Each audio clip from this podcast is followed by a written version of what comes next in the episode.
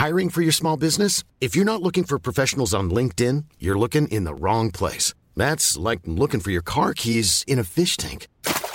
LinkedIn helps you hire professionals you can't find anywhere else, even those who aren't actively searching for a new job but might be open to the perfect role. In a given month, over 70% of LinkedIn users don't even visit other leading job sites. So start looking in the right place. With LinkedIn, you can hire professionals like a professional. Post your free job on linkedin.com slash people today.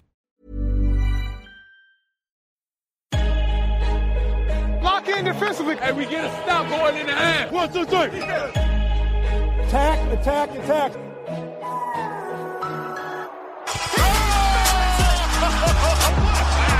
And a chase down block. He erased it.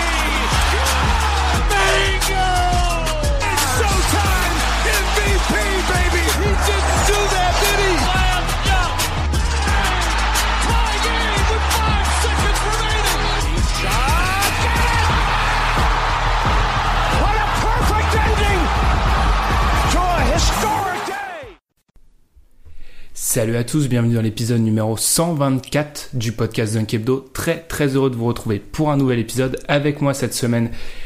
Bah tout d'abord, c'est je sais pas si on peut appeler ça un retour, mais ça faisait 2-3 semaines qu'on l'avait pas entendu. C'est Pierre, ça va Pierre? Ouais, ça faisait un petit moment. Salut tout le monde, ça va, ça va. Le maintenant, je maintenant je sais plus encore une fois si je dois t'introduire en tant qu'invité ou en tant que membre per- permanent. Tu Il vois. va le faire Il y à a chaque tellement fois. Il d'écoutes- va le faire à chaque fois. Non, mais il y a tellement d'écoutes sur Ross and Roll que moi, tu vois, je suis un petit peu perturbé. Je sais plus trop, je sais plus trop ce qui se passe. Et pour compléter le trio, il y a Tom. Ça va, Tom? Ouais, ça va et vous? Bien? Ça va, ça va. Je continue à dire que j'ai jamais vu un moment aussi calme en NBA. Il se passe rien. C'est complètement fou. Il s'est rien passé pendant tout le mois d'août. Ben, ce sont les vacances, écoute, hein. il faut bien qu'ils, hein, faut bien qu'ils aient des vacances, les gars. Hein. Sinon, l'NBA, ce serait pas, euh, ça peut pas être un sport euh, 12 mois par an, tu vois. Est-ce qu'on a des vacances, nous, Tom? Non? 12 mois sur 12 mois. Oui, on en a quand même. Enfin, des fois, t'as des sujets un petit peu plus légers où tu dois un peu moins bûcher. Oui, Après, nous, euh, c'est vrai que, enfin, on bûche plus, je trouve, pendant l'été parce qu'il y a, il faut avoir, une, il y a une grosse recherche de sujets. Enfin, les sujets ne, ne tombent pas du ciel, un peu comme, comme un NBA, quoi. Enfin, un peu comme quand la saison euh, se déroule, mais sinon, ça va, c'est cool, hein. Mm, c'est vrai. Mais c'est vrai que nous, quand même, faut, faut, faut le préciser, c'est le moment où on se s'auto-congratule depuis le début de l'émission. Je pense qu'on n'a jamais fait une pause, une pause de plus de 10 jours, je pense. Ce qui fait quand même deux ans et demi. hein. Bravo à nous. Tu parlais justement, Tom, de sujets différents. Bah, cette semaine, on va discuter des réformes possibles qu'on peut mettre en place en NBA. Il faut dire bravo à Pierre, c'est lui qui a trouvé cette idée de longue date. Ça fait plusieurs Ouais. mois, je crois. Mm, C'est mm, dans mm, les tuyaux. Donc du coup, Pierre est celui qui a le plus d'idées, forcément, puisqu'il y a pensé. Euh, ça, va, ça va aller vraiment dans tous les sens. Ça, ça va être des réformes sur le terrain, sur le CBA, euh, sur les enfin, soirées des trophées. Enfin bref, ça va vraiment dans tous les sens. Donc n'hésitez pas à rester, ça va plaire, je pense, à tout le monde. On vous rappelle de nous suivre, comme d'habitude, sur les réseaux sociaux. Et nous, on se retrouve juste après la pause, parce que ça va être un épisode assez long et assez compact pour discuter forcément de la réforme dont tout le monde parle un petit peu, celle des playoffs. Vous écoutez le podcast Dunk Hebdo. Retrouvez-nous sur toutes les plateformes d'écoute comme SoundCloud, iTunes ou Podcast Addict, ainsi que sur les réseaux sociaux comme Facebook ou Twitter.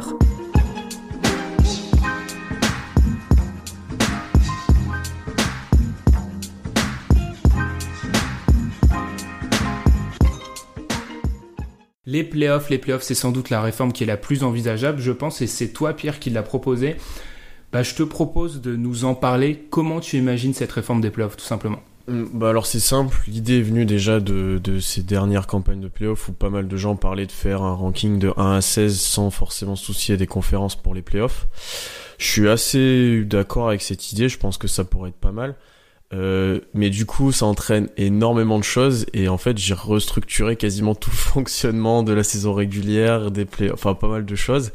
Donc en fait, si on part de playoffs de 1 à 16, donc sans prendre en compte les conférences, pour que ça soit équilibré entre les équipes, il faudrait mettre fin aux divisions euh, pour que normalement toutes les équipes jouent les mêmes matchs entre guillemets, jouent le même nombre de fois contre les mêmes nombres d'équipes.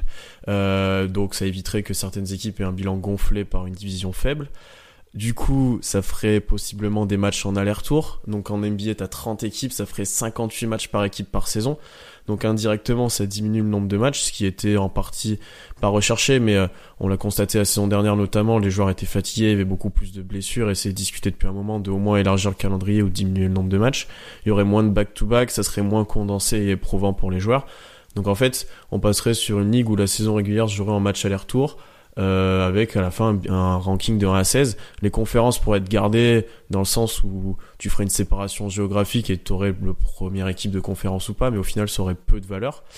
Et j'ai pensé dans le même temps, sachant qu'il y aurait plus de temps dans la saison, euh, mettre en place un mini tournoi. Alors pour ceux qui suivent le basket européen, un peu comme la Leaders Cup ou anciennement la Semaine des As en France, qui pourrait avoir lieu après deux ou trois mois dans la saison. Et euh, en fait, ça serait les équipes potentiellement qualifiées en playoff, donc de 1 à 16, qui s'affronteraient pour euh, une récompense. Donc que ça soit un avantage de terrain, euh, un tour de draft, de l'argent, enfin quelque chose comme ça. Et ouais, j'ai réfléchi à ce fonctionnement-là, je pense qu'il y a des gros trous dedans aussi, hein, comme dans tous les réformes, mais je pense que ça pourrait être pas mal. Ok, alors moi je suis un ultra conservateur de la NBA, donc je vais laisser Tom parler en premier. Parce que moi, quand tu me dis déjà changer les playoffs, ensuite supprimer les 82 matchs, je peux te dire que ça, ça Ah, les fait 82 matchs, ils font mal à enlever, je pense, c'est sûr. mal. Ah, moi j'aurais bien aimé t'écouter dans ton rôle de vieux con, entre guillemets, comme ça c'est pas moi qui me charge de le faire. Ok, Non, mais- d'accord. Bon, bah, j'y vais, Tom, j'y vais. Euh, alors, je suis assez. En fait, je comprends, je comprends Pierre. Surtout que l'un des contre-arguments qu'on a donné pendant des années à il faut pas se soucier des conférences, euh, du, du fait qu'une conférence soit plus forte qu'une autre, c'est que soi-disant ça se rééquilibre dans le temps, sauf que ça fait 20 ans bientôt qu'une Mm, conférence, l'Ouest est meilleur que l'Est en fait. Au bout d'un c'est moment, pas prêt de changer vu Oui. euh, ce qui se passe en bas. On a l'impression que ça va pas changer dans un à court terme. Donc je suis assez d'accord. Après déjà, j'avoue que là, j'avoue que là c'est c'est pas des arguments très rationnels, mais c'est juste euh, mon attachement parce que déjà supprimer les 82 matchs, je trouve ça moi ça me fait mal. Ensuite, au niveau du des matchs aller-retour, alors certes, le au niveau du calendrier en fait, ça serait beaucoup plus enfin c'est beaucoup moins condensé, mais moi ce que enfin la question pour moi c'est celle des déplacements en fait. Parce que les, les divisions, alors certes on est en 2018, c'est beaucoup moins contraignant qu'avant que de se déplacer au niveau des voyages euh, que dans les années 70 par exemple, mais euh, par exemple une équipe comme Portland, les faire jouer autant de matchs dans la conférence Ouest que la conférence Est, ça pose des problèmes en fait. C'est déjà tu vas leur faire quoi? Tu leur fais faire un, des road trips qui s'arrêtent jamais en fait? Ou tu leur fais faire des road trips comme à l'heure actuelle, Mhm. sauf que ça leur fait des périodes où ils jouent pas pendant des enfin ils jouent pas pendant des jours Des et des jours. à domicile, ouais. Oui, c'est c'est l'un des problèmes de, de, de, de ce changement-là, mais oui, ça serait pas faire euh, un match à l'extérieur, un match à domicile, c'est faire des road trips, etc. Mais là, je suis pas expert en calendrier, mais Portland joue bien au moins une fois contre chaque équipe à l'extérieur. Enfin, va dans va chez chaque. euh, Tu Mhm. vois, j'ai- j'ai un doute. Oui, oui. Oui, oui, oui. Mais oui, Donc oui. dans le sens, tu diminues pas le nombre de. Enfin, alors le même nombre de transports en fait. Enfin, même moins, non directement, mais. Tu vois. non, c'est parce que, en fait, c'est que l'avantage du, des road trips qu'ils font là, c'est qu'ils ont fini, par exemple, ils font tout d'un coup, ils font bah, les road trips où tu fais 4-5 équipes à l'Est, Mhm. t'en fais 3 dans l'année, t'as fini en fait. Mhm. Là, le problème, c'est que s'ils font des road trips, alors soit ils restent euh, à l'extérieur pendant des plombes, soit ils le font comme ils le font à l'heure Mhm. actuelle, mais il y a des moments, en fait, le calendrier va être complètement vide Ouais, pour eux. ouais. Bah, je pense que ce sera plutôt d'inclure dans des road trips des jours de repos en fait. Là où t'enchaînes assez rapidement habituellement, c'est ben tu voyages, tu joues pas le jour dès que t'arrives ou tu joues pas le lendemain, tu joues après, tu revoyages. Enfin, tu vois, beaucoup plus espacé dans Mm. les matchs. Ce qui, mais c'est comme j'ai dit, il y a beaucoup de trous dans cette réforme, mais c'est l'un d'eux quoi. Ça, tu vois, je pense, les joueurs, ils seront pas d'accord, Ouais. parce que c'est du temps loin de chez toi, en fait. Et tu perds du rythme, mais c'est une chose aussi soulevée par les joueurs à l'école Mm. quand tu leur parles, c'est qu'ils ont besoin de rythme. Mais après, est-ce que il y a l'équilibre entre rythme et repos après à trouver là-dedans? Tu vois Euh, là moi je parle de 58 matchs tu peux trouver peut-être un fonctionnement pour qu'ils jouent plus contre des équipes proches enfin je sais pas pour euh, qu'ils aient je sais pas 65 matchs ou quelque chose comme ça ce qui est trop compliqué pour moi à trouver mais euh, dans ce sens-là, je, me dis que tu peux t'organiser. Certes, t'aurais des plus grandes périodes de, de, de trous. C'est pour ça que je prévoyais un tournoi en plus ou éventuellement d'autres événements. Tu pourrais imaginer. Mais euh, je me dis que le repos à gagner, mine de rien, les joueurs ne s'en plaindraient peut-être pas. Il y a beaucoup de joueurs qui se disent fatigués ou qui ça leur permettrait de jouer plus indirectement dans les matchs. Mhm. Tom, ton avis? Après, on reviendra sur l'idée du tournoi, je pense. Parce que là encore, je suis désolé, Mmh, mais bien sûr. pour moi, les Américains, ils ont une vision très. euh, Enfin, t'as le Graal, t'as le oui, t'as tournoi. un truc. Ouais. Ouais. Euh, bah, moi en fait euh, enfin je comprends je comprends la enfin le, le besoin enfin ce que tu éprouves pour la, la réforme mais je trouve plus que c'est un truc euh, entre guillemets euh, de fan on va dire puisque c'est un truc vraiment basé sur euh, l'équité sportive puisque nous on veut du spectacle et on veut voir euh, enfin toujours les meilleurs à la fin et que les meilleures équipes s'affrontent à la fin puisque gé- généralement en playoff on retient que ce qui se passe à la fin. C'est-à-dire que tu peux avoir de bons playoffs par exemple ces playoffs-ci tu tu peux avoir des playoffs qui étaient enfin des playoffs qui étaient corrects mais le fait que hum, la finale en fait ait été très courte finalement ça te laisse un petit goût insipide. Alors que par exemple en 2016-2017 là où les c'est en 2016-2017 non c'est en 2015-2016 où les Cavs euh, gagnent la finale. Le début des playoffs il est très très moyen. Et c'est parce qu'il y a euh, le match enfin il y a hum, la série euh, avec OKC euh, et euh, Golden OKC et State. Golden State. Et puis euh, juste avant il y a euh, OKC euh, San Antonio où là en fait tu, tu, tu ça fait un peu monter la, la sauce mais enfin globalement avant avant d'arriver sur la fin les euh, les matchs étaient pas enfin les playoffs étaient pas forcément flamboyants et on se souvient absolument pas des matchs euh, qui ont eu lieu avant et on, on se dit voilà c'était des playoffs monumentaux juste parce qu'en fait le dernier match de la saison le titre se joue sur un shoot de Irving par exemple Ouais, Euh, mais, ouais, mais du coup, ouais. si tu fais de 1 à 16, t'as plus de chances d'avoir euh, dans les derniers matchs, donc en finale et en, en finale de conf, ce qui est les finales de conf actuellement, t'as plus de chances d'avoir les grosses équipes. Tu vois, t'as, oui oui, oui, t'aurais eu. Houston. Golden State en finale cette année, par exemple. Oui, oui, oui, c'est vrai. Après, c'est, c'est un- les Cavs, enfin, notamment, tu vois, par exemple, moi, moi, le truc où, où le 1-16 me pose vraiment problème, enfin, déjà, c'est que l'intérêt des playoffs au début est pas forcément haletant, même si, enfin, moi, je suis un peu, moi, moi, je, je juge plutôt globalement les playoffs sur leur globalité et pas uniquement sur ce qui se passe à la fin. Si tu fais du, par exemple, tu commences à faire du, le premier contre euh, le, le 16e, la, la possibilité de, hum, la possibilité qu'il y ait un, upset entre guillemets qui est euh, un upset est vraiment très faible puisque l'écart entre le premier et le sixième est plus globalement plus élevé normalement entre le premier et le huitième d'une conférence. Enfin pour moi, enfin après peut-être que ça ça se vérifie pas forcément, mais je trouve que ça c'est quelque chose qui euh, qui moi c'est quelque chose qui me gêne. Mm. Après pour revenir sur sur la réforme, le- les 82 matchs pour moi c'est trop important en fait puisque tout est basé sur les, les 82 matchs et le paiement aussi des joueurs est basé sur les 82 matchs. La somme que l'NBA récolte et, et comment ils vendent les droits TV, c'est basé sur les 82 matchs. Donc je trouve que ça pose énormément de soucis. Et puis dernière chose pour euh, le 1-16, ça c'est quelque chose que hum, Howard Beck, Howard Beck euh, sur lequel il revient souvent et aussi euh, Tim Bontemps, puisqu'en fait pour valider une telle proposition, il faut que deux tiers des propriétaires de la ligue soient euh, soient d'accord pour la réforme. Le souci, c'est que la moitié des propriétaires de la ligue sont des propriétaires des équipes de l'Est. Pourquoi voudrait-il se rendre plus difficile l'accession aux playoffs alors qu'ils peuvent avoir une voie plus facile pour générer des millions euh, Voilà, enfin, si tu fais un match de playoff, un, match de playoff, c'est peut-être 2 millions 5 par match. Si tu as l'occasion de pouvoir jouer deux matchs chez toi minimum, ça te fait peut-être 5 millions à engranger. La NBA, c'est aussi un business, donc pourquoi ils auraient euh, des intérêts à, aller dans ce sens-là? L'accès, euh, le point de vue financier, je t'avoue que j'ai déjà pensé en émettant cette idée et c'est ce qui fera que ça marchera pas de toute façon euh, parce que la ligue, on l'a déjà dit, c'est un business et c'est ce qui limitera la, la réforme des 82 matchs. Mais euh, dans un sens, c'est pour ça aussi que j'ai proposé de mettre en place des tournois WOD, c'est pour proposer un autre produit en même temps, tu vois. Donc euh, peut-être Mhm. tu pourrais diversifier, peut-être tu pourrais rentrer de l'argent par ce biais-là.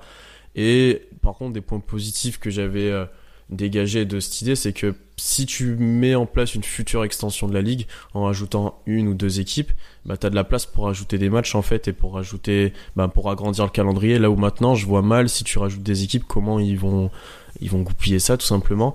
Et sachant qu'il y aura moins de matchs en saison régulière, ils auront plus de valeur. Euh, on n'aura plus de matchs où les joueurs seront laissés au repos, il y aura plus de matchs où les équipes joueront à moitié. Les matchs auront beaucoup plus de valeur et seront beaucoup plus dispu- disputés sérieusement, je pense. Mm. Et là-dessus aussi, c'est quelque chose qui m'intéressait. Ah oui, totalement. Enfin, Après Ben, si, si tu as quelque chose à rajouter, moi je veux juste remonter sur juste une chose, une chose par exemple, notamment sur la, la valeur des matchs. Mm. Je pense qu'en fait, le fait de donner plus de valeur aux matchs va mettre plus d'enjeux en fait pour les équipes à jouer ces matchs-là et je pense que ça peut nuire un peu au développement entre guillemets des jeunes. Je vois ce que tu veux dire. Tu penses qu'il ferait moins jouer les jeunes de, dans ce profil-là, moins les rookies, et il prendrait pas le risque de, de, de les faire jouer, tout simplement?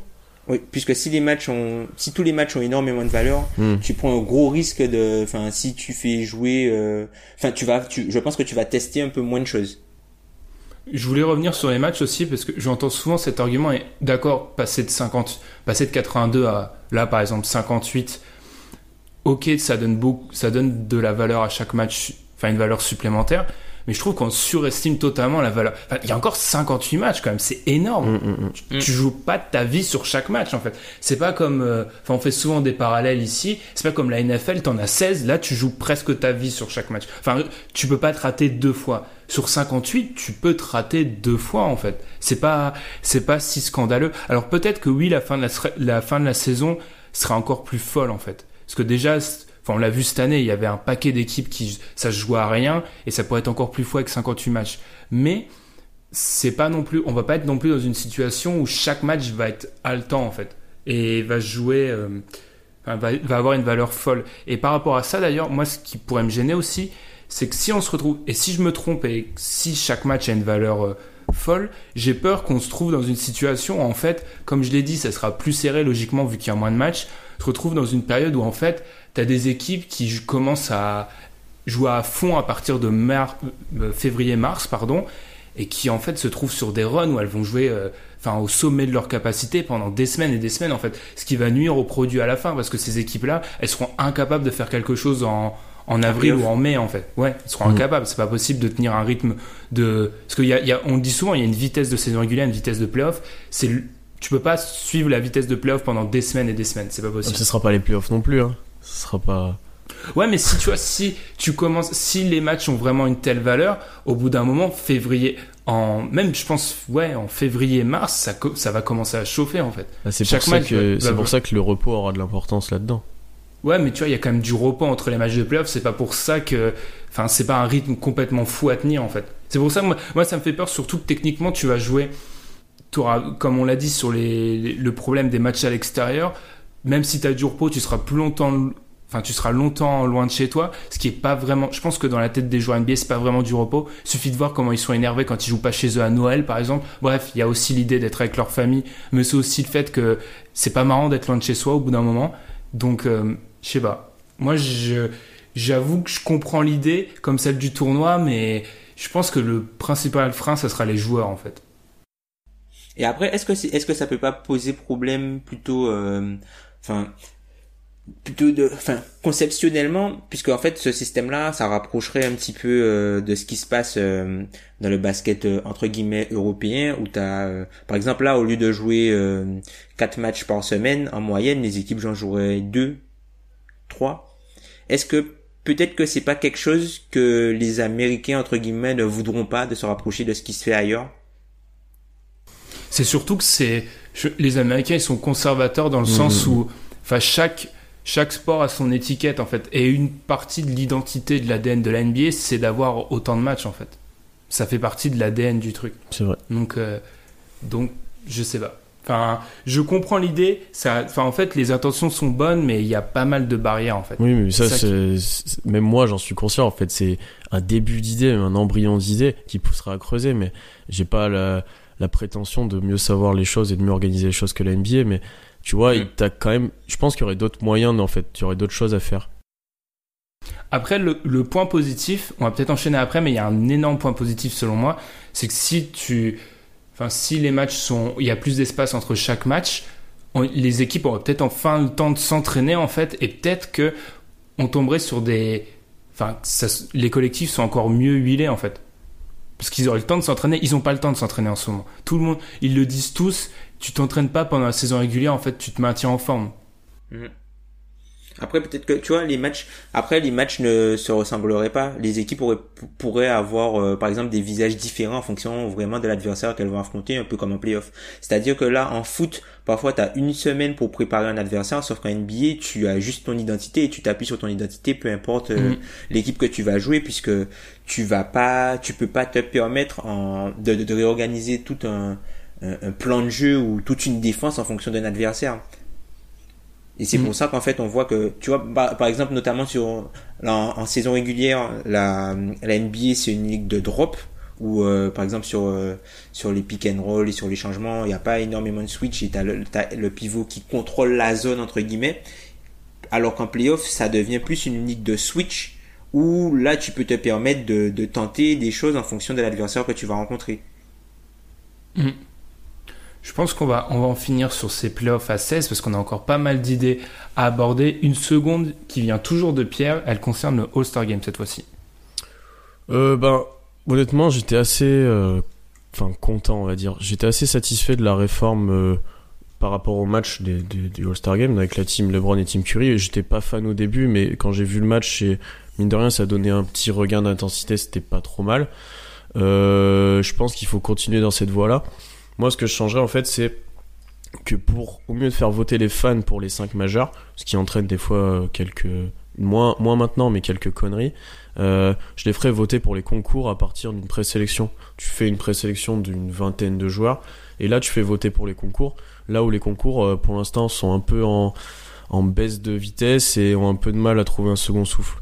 Mais après, je sais que là je parle à un fan du All-Star Game, je pense que toi aussi tu as des réformes Ben sur l'All-Star, mais moi c'est ce que je ferais. Ah non, c'est parfait comme ça, j'y touche pas. Merci beaucoup. Euh, non, juste par rapport, Tom, enfin, je sais même pas si Tom il voudra parler du All-Star Game, mais juste par rapport au. En fait, je comprends l'idée de présélection, mais le problème c'est qu'avec les concours, ils galèrent toujours à trouver quelqu'un parce qu'il y en a plein qui se, Qui se désistent. ouais, qui se désistent. Donc en fait, si t'imagines s'ils te font une présélection de malade et qu'en fait au concours de dunk, t'as, genre Zach Lavine, enfin t'as un panel de malades et en fait il y, en a trois sur les quatre qui disent ah bah non, euh, j'ai mal au petit orteil, tu vois. Hein, ça serait- c'est pour les, pour les, pour les, pour les fans, ça serait, ça serait. Après, l'idée de base, elle est géniale, mais il faudrait limite avoir l'assurance que ta- dans ta présélection, ils viennent tous. Si t'as l'assurance de Ouais. ça, oui, ça serait, ça serait énorme. Ouais, mais Ça après, même dans ce cas-là, t'as un classement. Enfin, tu vois, si tu fais, un- tu ressors avec un classement en pourcentage de vote ou je sais pas quoi. Euh, et, au, au pire, si par exemple le deuxième il vient pas, tu prends le, le cinquième, tu vois, si t'as quatre joueurs. Hmm. C'est déjà plus logique que là, tu sais pas trop comment ils font leur sélection en fait. Euh, tu sais pas s'ils jugent euh, les dunks en match, le potentiel, le. Enfin, tu vois, j'ai du mal à voir comment ils sélectionnent. Après, peut-être en, peut-être en mettant une carotte, euh, entre guillemets, une carotte financière, peut-être que ça pourrait aider. Enfin, Stephen Curry, il est un peu revenu euh, sur ça dans le podcast avec, euh, son podcast avec euh, Bill Simmons. Enfin, en gros, euh, il disait que la, la, la réforme du All-Star Game, elle était sympa et que le fait que l'argent, enfin, on parle on parle de millionnaires, attention, hein, mais il a il a bien dit que, enfin, il a dit un moment que en gros le fait que qu'il y ait plus d'argent, ben du coup ça ça donne euh, vraiment un- ça a donné un petit coup de fouet quoi euh, et que ça, enfin voilà, il a il a tordu une anecdote par exemple que les remplaçants étaient debout. C'est un truc que tu vois pas au All-Star Game les remplaçants debout. C'est vrai. Et par rapport au concours, le seul peut... un autre bémol peut-être, c'est ça va avantager les stars en fait. Et il y a peut-être des joueurs, surtout dans certains concours, c'est pas toujours les, les superstars en fait qui font les meilleurs concours. Et là, tu peux être certain que si tu, si tu fonctionnes comme ça, les grosses stars vont sortir en fait. Par exemple, je vois pas comment un Terence Ross aurait pu faire un concours de dunk si tu donnes aux gens la possibilité de voter en fait. Il le fait jamais, je pense. Après, ça dépend s'il est dans la présélection, euh, t'as des highlights de ses dunks, peut-être que Hmm. Voilà, après, c'est vrai qu'il y a, il y a- il y a aussi quelques sélections qui peuvent Mm. paraître suspectes. Enfin, suspectes quand tu, tu regardes ce que le gars fait. Par exemple, un, un moment, il y avait euh, James White qui, euh, enfin, en termes de, de, de basket et ce qu'il ce qu'il avait fait en NBA n'avait pas forcément, enfin, c'était pas forcément un gros joueur NBA, tu vois, James White. C'est juste que, voilà, il avait fait des concours de dunk euh, euh, à l'étranger et notamment en Europe. Et du coup, il a été sélectionné sur ça. La même chose pour euh, Derrick Jones Jr. qui était en D-League Mm. et qui a joué, qui a même pas joué un match NBA alors, avant de faire euh, son concours de dunk. Non, mais ça, dans, dans ce cas-là, ça, vu la technologie maintenant, genre au moment de la, de la sélection ou du vote, Si t'associes le nom avec des highlights ou son profil Ouais. physique, sa détente, ce que tu veux, enfin t'as moyen de faire un truc vraiment stylé. Euh, Mm. Je pense que tu vois que le gars a quand même du, du potentiel de faire un gros concours de dunk. Parce que là, en fait, il y a, oui, je suis d'accord avec vous, ils vont voter pour des joueurs qu'ils aiment ou qu'ils connaissent. Moi, je, Mm. par exemple, cette année, j'aurais voté pour des joueurs d'Oklahoma City, c'est sûr. Mais associe ça avec, ouais, d'autres, d'autres facteurs, tu vois. Je pense que les gens sont quand même capables d'être minimum objectifs et veulent quand même un bon concours de dunk. Mais euh, Je en- pense en- que les gens, les gens, tu penses vraiment que les gens prendraient le temps de d'étudier Je tout sais ça pas. Je sais pas. Quand t'as un gars, je sais pas, ça dépend le, après ça dépend le nombre de, de dans la présélection en fait. Si t'as 15 gars que tu connais parce qu'ils sont assez connus en NBA et que t'en as 5 que tu te dis bah je sais pas qui c'est et que tu regardes et que tu vois qu'ils dunkent vraiment et que c'est vraiment des, des gros dunkers, peut-être que tu peux te permettre de regarder quand même. Mais euh, mais euh, après est-ce je pense pour pas mal de gens aussi le le, la- un bon concours de dunk s'associe avec la personnalité des joueurs et le fait d'avoir des joueurs un minimum connus. C'est pour ça que tout le monde voulait LeBron à un moment au, au, euh, au concours de dunk aussi. Tu vois, ou même euh, Nate Robinson, Dwight, les deux personnalités faisaient que le concours de dunk passait un cap, tu vois. Mhm. Mhm, totalement, totalement.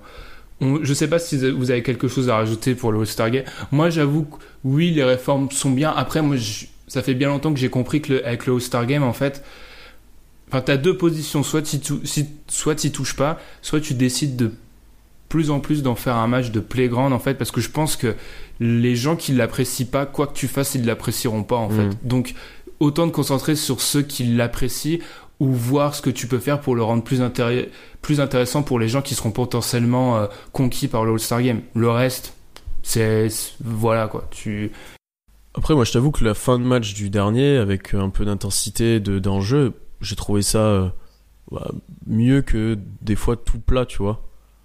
oui, des fois c'était plat, mais tu vois, en fait c'est comment tu le considères. Moi, je le considère comme un match des Harlem Globetrotters, donc euh, tu vois. Enfin, si, enfin, sans le côté un peu loufoque et les, les, les sketchs pas drôles, mais tu vois, je le vois comme ça. Donc, euh, c'était bien qu'il y ait de l'intensité, mais c'est pas, moi en fait, je le regarde pas pour ça en fait. Encore une fois, je, je répète ça tout le temps, mais je le regarde parce que t'as jamais, euh, t'es jamais censé avoir, concentration. ouais, t'as jamais joué autant de joueurs sur le sur le terrain. normalement. Hmm.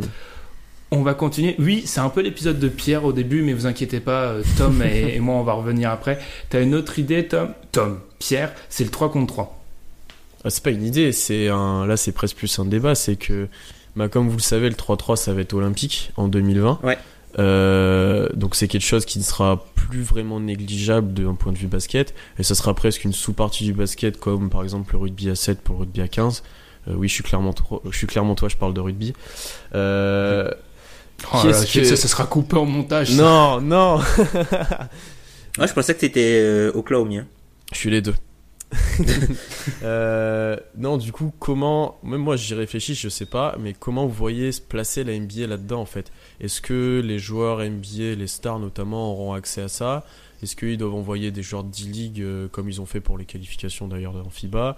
Euh, En fait, j'ai du mal à voir comment la NBA va se placer à ça. Est-ce que le 3-3 pourrait prendre une part dans, dans la NBA, notamment All-Star Game Tu pourrais avoir un concours de 3-3 ou quelque chose. Je sais pas les idées que vous avez par rapport à ça. Et j'ai essayé d'y réfléchir. Pour l'instant, je vois mal comment l'NBA va s'y orienter, mais elle va forcément s'y orienter là-dedans. C'est obligé. Ouais, moi je pense que ça peut être un truc sympa, notamment pour mettre en valeur des franchises qui n'ont aucun représentant au All-Star Game. Tu vois, euh, voilà, euh, par exemple des, des, des franchises ou des joueurs qui sont pas forcément connus euh, du grand public, tu peux leur donner une petite plateforme pour s'exprimer, un 3-3, un peu comme, c'est comme si en fait tu avais un, un- limite un petit concours de 1 contre 1. Certes, le concours de 1 contre 1, je pense pas que ça va se faire puisque il y a, je pense qu'en termes d'image, même si ça, enfin, l'événement susciterait énormément de, de buzz et de bruit au niveau euh, de, enfin, Mm. de, du- des, des gens qui suivent l'NBA, les stars vont pas risquer de se faire euh, humilier entre guillemets. Enfin, voilà, enfin, si tu sais que t'as un, un contre un et tu dois jouer contre Kyrie ou truc comme ça, t'as des chances de tomber. Voilà, c'est, voilà, tu vas pas, tu vas pas forcément t'y risquer, tu vois. Après, euh, ouais, moi je trouve que le, le 3-3 ça peut être vraiment une idée sympa. En plus, le, tr- le, le 3-3 c'est un truc qui, qui est hyper rapide en fait, Mm. puisqu'en fait les mecs, euh, les mecs engagent, voilà, il y a le panier, t'as pas vraiment le temps de, de souffler, c'est très rapide, t'as énormément d'actions euh, spectaculaires euh, qui s'enchaînent très rapidement. Enfin, non, ça, ça, ça peut être une, une bonne idée. Après, voir comment ça, ça peut, ça peut s'intégrer euh, au programme, quoi. Bah, c'est déjà mis en place avec le, le truc d'Ice Cube, là, donc j'ai oublié le nom. Ouais, la Big Tree, Ouais. la Big Tree. Oh là là, rugby, Big Free, oh là là, c'est une catastrophe. non mais j'ai jamais regardé un match de la Big Free donc euh, mais ouais pour ceux qui connaissent pas le 3-3 ouais, c'est pour la ça ressemblera à la NBA dans le sens où il y a pas mal de 1 contre 1 ou juste du pick and roll. Euh, t'as- ça va très vite parce que t'as pas de remise en jeu. S'il y a panier le joueur prend la balle sous le cercle et en- enfin engage ça va super vite. Je pense que ça pourrait plaire aux Américains. Et en fait ça m'étonne même que certains joueurs se soient pas placés déjà en vue des JO enfin Hum, hum, hum. il y a des médailles à aller chercher assez facilement je pense honnêtement Ouais, pour des joueurs qui sont euh, pas forcément, euh, enfin, pour par exemple pour des, des joueurs qui sont dans le groupe euh, de Team USA entre guillemets, mais qui sont pas euh, forcément euh, sûrs de, de faire le roster pour euh, l'équipe officielle. Après, il y a une équipe aussi de, il y a Team USA a une équipe de 3 contre 3 officielle. C'est pas, euh, voilà, c'est pas des, ce sont pas des joueurs NBA, mais ce sont des joueurs de 3 contre 3. C'est ça, il- c'est un peu. Tu leur voles un peu leur place si tu fais ça. Mm. Après, par rapport à la NBA, bon, alors, je veux pas les faire plus intelligents qu'ils ne sont, mais ça m'étonne que la NBA. enfin, ils ont conscience du truc. Si nous on en parle, c'est qu'il y y a un phénomène qui se crée. Ça m'étonne qu'ils se soient pas positionnés. C'est peut-être qu'ils voient pas de potentiel dans ça en fait. C'est ma seule raison. Autrement, ils se seraient placés. Ils, ils essayent toujours de se placer en fait. Donc je comprends pas pas trop oui pourquoi ils l'ont pas fait. Après oui, ça peut être un événement annexe lors du All-Star Game. Si tu veux vraiment euh, tu peux aussi en faire un non, ça sera un peu plus compliqué mais tu peux en faire un mini tournoi l'été mais en fin d'été, tu vois, ou si tu ramènes des joueurs un peu moins euh, cotés mais qui veulent se montrer en fait parce que si tu pars du principe qu'un joueur il a pas fait les playoffs en fait, quand on arrive à fin août, il a pas joué depuis Ouais. fin mars en fait. Donc euh, c'est pas non plus euh, même s'il a une saison après, ça va pas être un tournoi de deux semaines en fait, ça peut être juste une une petite semaine où euh, il se passe des choses, tu vois, qui sera plus intéressant que la Summer League en fait. Après, Ça, la Summer League, c'est quand même intéressant pour euh, pour une partie de- du public. Hein. Bah Parce c'est que tu découvres les prospects. euh, ouais, mais ça, c'est tu vois, c'est plus un Là, je verrais plus dans l'idée, on est en août, c'est plus euh, fun, là où la Summer League, c'est quand même... En gros, ça vise pas du tout le même public, quoi. Ouais, ouais, ouais, ok, je comprends, ouais. Voilà, tout simplement. Je sais pas si t'as quelque chose à rajouter, Pierre, sur le 3-3. Si... Non, mais je me demande, ouais, ça arrive vite en fait 2020 et je me demande comment la NBA va se placer là-dessus. Ou si pendant 2-3 campagnes de JO, il y aura aucun joueur NBA. Ou, enfin voilà. Parce que l'équipe des États-Unis, qui aura pas d'équipe au 3-3 au basket au JO, j'y crois pas. Donc euh, je me demande à voir qui y aura. Est-ce qu'ils attendent pas juste de voir ce qui, comment ça marche au JO et après on s'y intéresse? Parce que si ça marche pas au Euh, JO, euh, Oui, c'est vrai. C'est vrai, mais j'ai tendance à dire que ça va plutôt bien fonctionner. Franchement.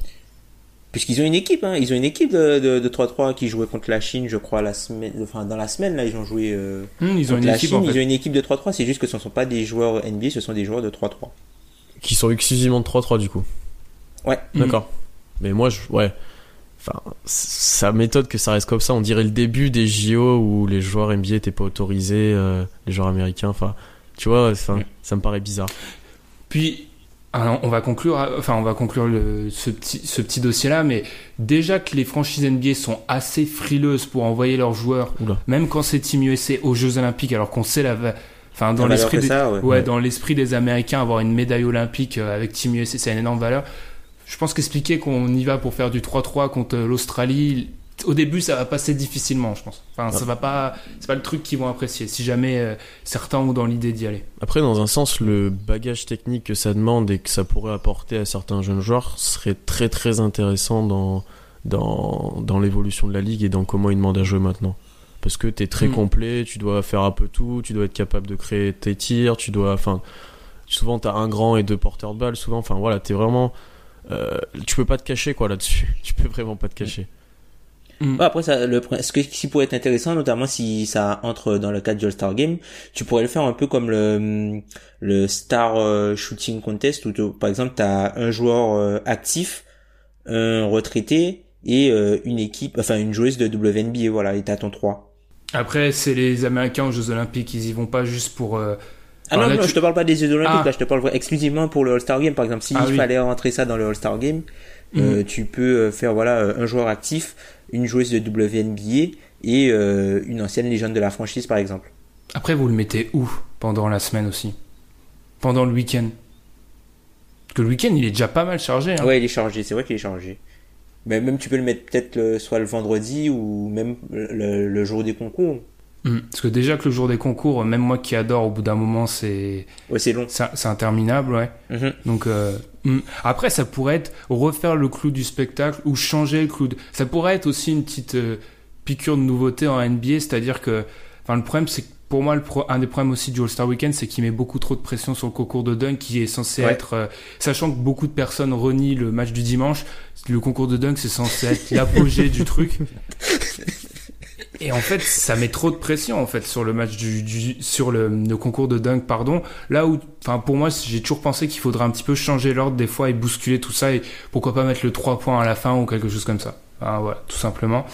Ensuite, moi, petit, toute petite idée, euh, ma première idée avant de marquer une première pause, c'est m'a tout simplement et beaucoup de gens en ont parlé, c'est arrêter cette soirée des trophées là qui déjà se déroule fin juin. Euh, Enfin, tu t'en fiches du MVP en fin juin, quoi. C'est pas le moment. Ça a aucun intérêt. Tu viens de finir euh, les playoffs, le titre. Enfin, là, on, on se projette vers la draft, la free agency. La saison, dans la tête de la plupart des fans, c'est pas qu'elle est finie, c'est que, enfin, une nouvelle saison a commencé en fait dans l'idée. Donc, c'est pas le moment de donner des trophées. Alors, je sais que la NBA doit s'y retrouver niveau droit. Et ça fait un peu une grande cérémonie, mais je vois pas l'intérêt en fait. Et j'aimais bien ce côté un petit peu, euh, je vais pas dire anonyme, mais ce côté, bon bah tu reçois toi MVP devant tes coéquipiers dans un gymnase, tout le monde en, en tenue d'entraînement, et ça fait très, euh, je trouve que ça fait plus solennel que faire ça devant Drake et Nicki Minaj, tu vois, avec des costards Versace, tu vois. Je trouve ça beaucoup mieux. moi. Non mais moi je trouve ça, c'est beaucoup plus intègre en fait. Ça fait, ça fait bling bling, ça fait toc, je trouve. Ou cette, faire, euh, cette soirée. Une petite cérémonie, enfin une remise de trophée, et après tu le reçois devant, devant ton, ton public, quoi, pas une, pas une soirée des Oscars. Et Ouais, c'est ça, mais c'est. de toute façon, je suis d'accord avec toi. Moi, je, je crois que j'ai même pas vu une seule image de celle de cette année, honnêtement. Que ce Moi, soit j'ai le... regardé le- le- aucune. j'ai vu le costard de Rudy Gobert. Ouais, peut-être. Parce que, enfin, ça a fait le, ça a fait un peu le buzz. Après aussi, c'est moyen de, de, de recevoir les trucs euh, longtemps après la saison. Et puis ça peut, tu vois, ça, ça met un peu aussi le, du trouble dans, enfin, ça trouble un peu aussi les idées des fans puisque tu, t'as, tu reçois des trophées de saison régulière, de, de, enfin, tu vois des mecs recevoir des trophées de saison régulière alors qu'ils se sont fait sortir parfois au premier tour des playoffs, ce genre de C'est choses. ça. Dé- déjà qu'on avait ce débat quand ils recevaient les trophées au moment du deuxième tour, des fois. Là, Ouais. maintenant que tu le reçois après les playoffs, c'est encore pire. Et tu passes des journées à expliquer qu'en fait, enfin, le trophée, c'est la saison régulière, tu vois. La saison régulière. Ce qui explique que Tatum ne doit pas battre Ben Simmons, en fait. Tout simplement. Voilà. Enfin, moi, je sais pas. Pour moi, c'est un échec depuis le début. Après, il, doit, il s'y retrouve, en fait. Financièrement, il s'y retrouve. Et je pense qu'aussi, les gens qui regardent vraiment la NBA de très très loin aux États-Unis, parce que nous, le décalage horaire nous met un peu dedans, ils peuvent regarder ça. Il y a des stars. euh, Enfin, tu vois, ça, ça a peut-être de l'attrait. C'est juste que pff, moi, personnellement, je vais pas faire de mon cas une généralité. Ça, n'a, ça m'intéresse absolument pas, en fait. Là où je regardais les. Je regardais souvent les, les discours. Ouais. Non, non, les discours des mecs quand ils recevaient les MVP Mm. ou la plupart des trophées, je les regardais en fait, parce que t'as l'impression que c'était plus.